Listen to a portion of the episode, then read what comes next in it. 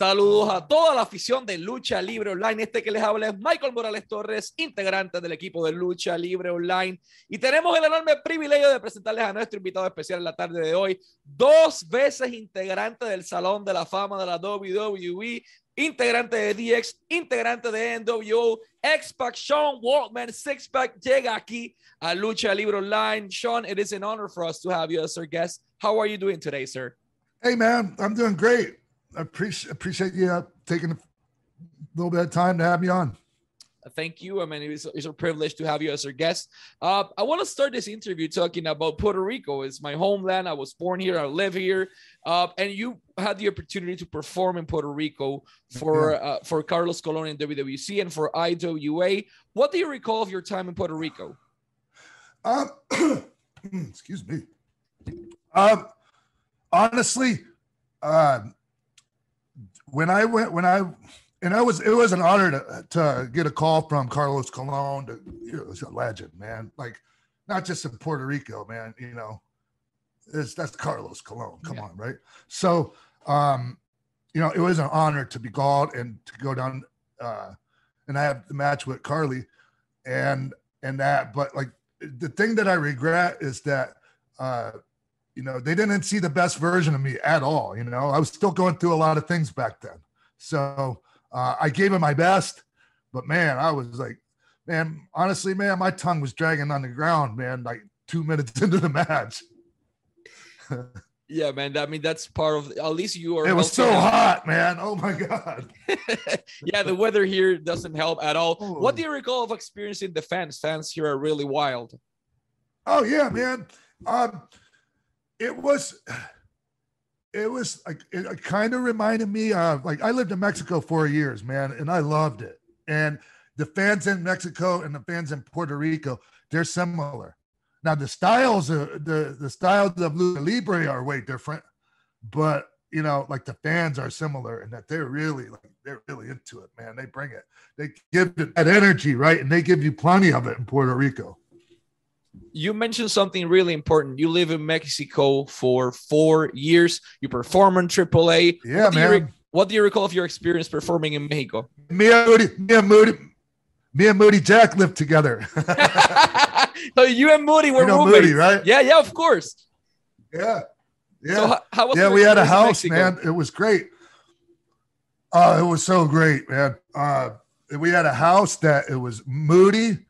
Uh, uh, Konnan, uh, myself, and Jack Evans. Oh, and we wow. all lived in the house. What a crew. And, and, you know, man, it was great, man.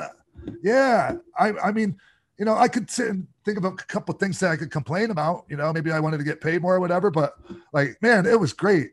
I loved it.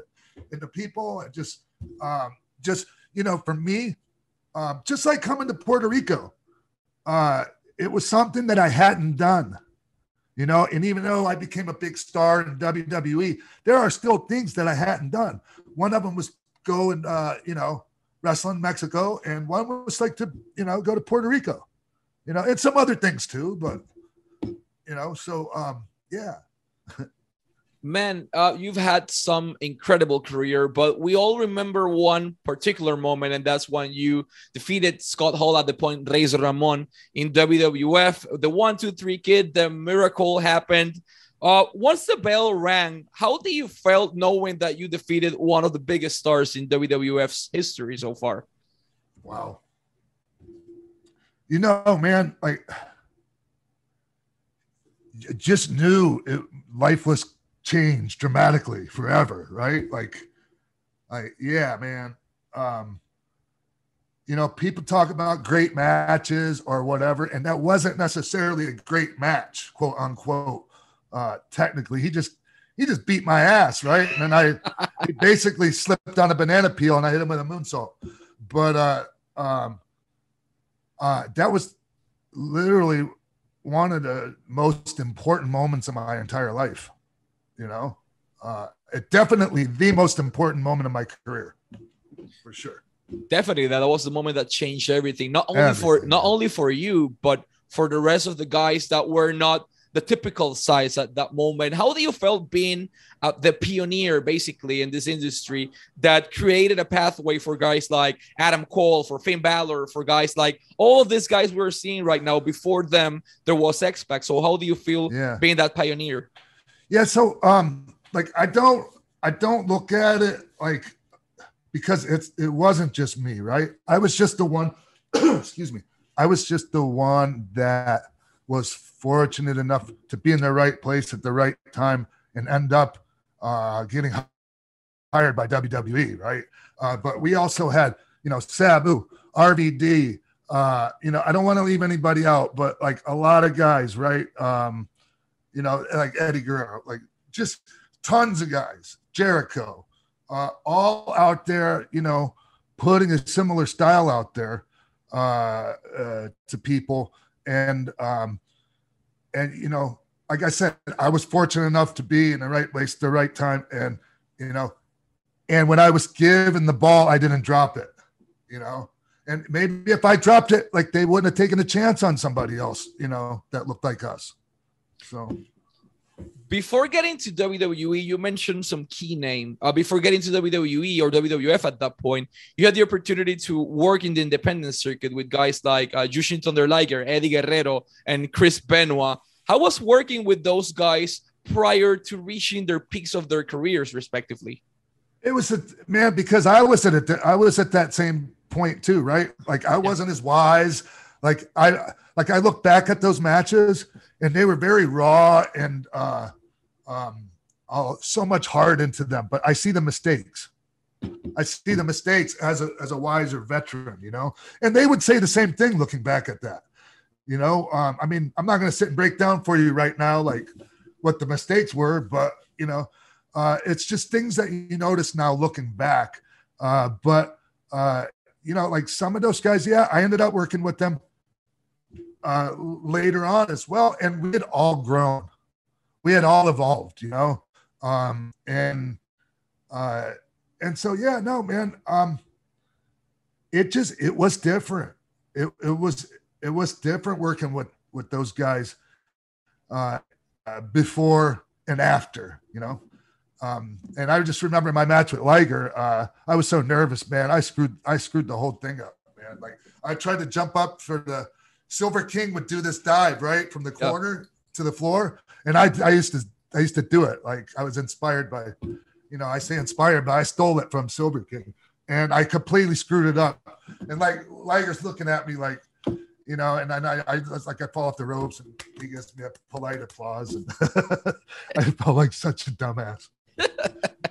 Man, you, you mentioned something really important, and your career started way earlier than people recall. Like we remember the X Pac or the Sean Waltman that was on, on the WWF, but you had an independent career, and it started as far as the bio and everything says in 1989.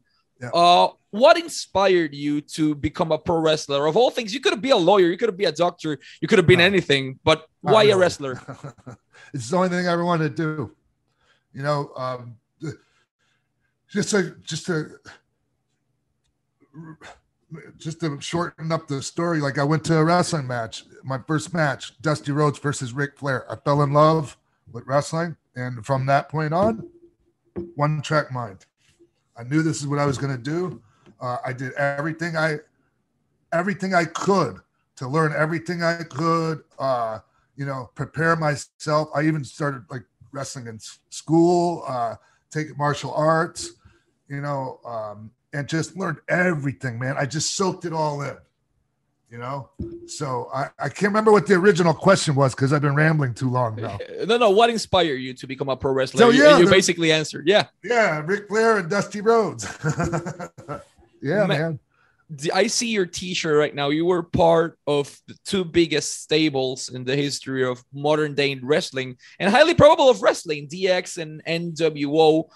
What was different one from another? I mean, you had your guys in in both stables, and you had different roles in both stables. But for you, uh, in two different moments of your career, what was different?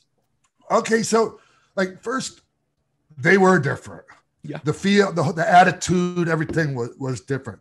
But like both NWO and Degeneration X all came from the Kliq. It all came from our group of friends, you know.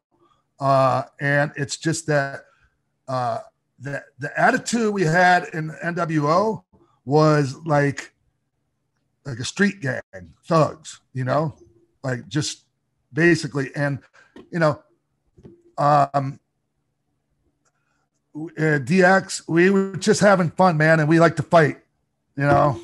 Just so happens we also like to fight, and and but it was yeah, man, it was just a, you know, we were having fun.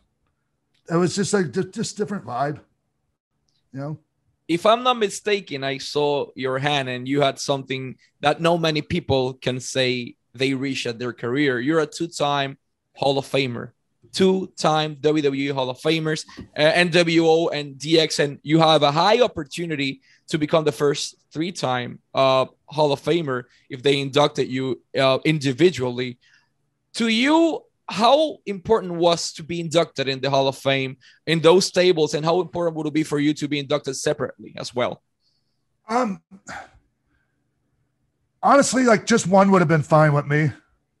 okay you know, man, there's a lot of people out there. Um, uh, for instance, like, you know, and and maybe he might have stuck around if they would have uh, uh, put him in the Hall of Fame. Christian, like, what the how? Like, dude, come on, man.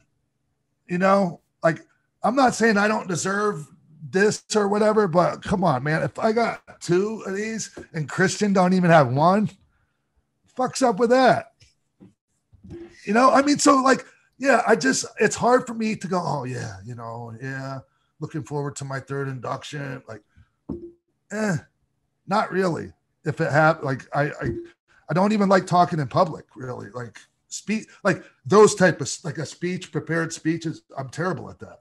Like I might be the worst person in the industry when it comes to that. So I could do this all day long, you and I, you know, bullshitting, but Uh, I see the background behind you. Uh, let me say this in Spanish. Ex Paco Sean Waltman tiene Pro Wrestling for Life, un podcast que todos deben escuchar, disponible en YouTube, en Spotify, en Anchor Podcast, en Apple Podcast, está en todos lados. Pro Wrestling for Life, Nick Hausman con Sean Waltman, invitados de lujo de todas las empresas contando historia.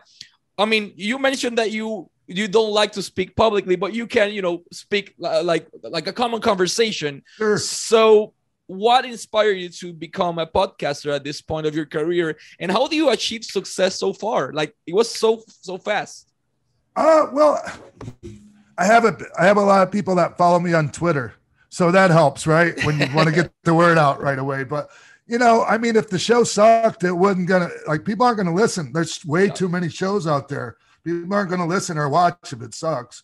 Or even it doesn't even have to suck. If it's mediocre, if it's just okay, people aren't yeah. going to take the time, you know? So, uh, but I was doing, you know, like guests on other people's shows. I'd be on radio shows, like, and, you know, um, and my, who was like one of my dearest friends now, Maria Menounos' husband, Kevin Undergaro.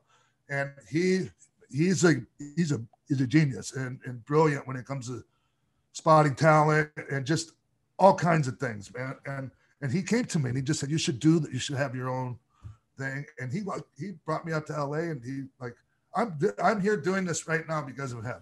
So, yes, that's what inspired me.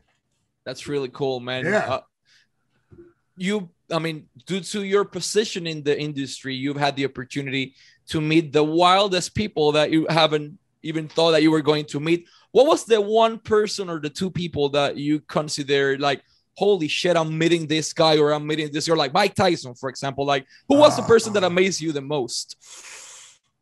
Oh man, now uh, I'm gonna think as soon as we as soon as we're done with the conversation, it's gonna come to my head. But man, there are so like just some real greats, man. Like, I mean, and and you don't even think about it at the time because, like, for instance, like Burt Reynolds or Little Richard or uh, Walter Payton or um, man, just I just so many people, man. Like it's incredible.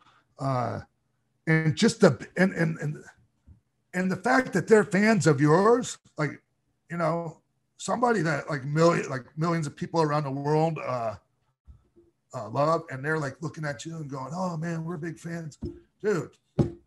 Man, that's a lot. That's a lot to take in, man.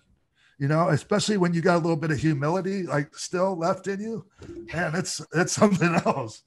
So you yeah. were you were the last WWF like heavyweight champion basically ever. The title that held uh, at one point Villano Tercero or, or Perro Aguayo or Pegasus Kid, for example. That same title evolved into what you held into your hands in 2001.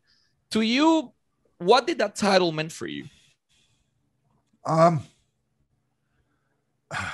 honestly, at the time, man, and I should have been more. I, sh- I should have been more appreciative of it and made more of it. Because like at one time, I had both the championships at the same time, right? I wearing them both out. And, um, uh, I just I wasn't a.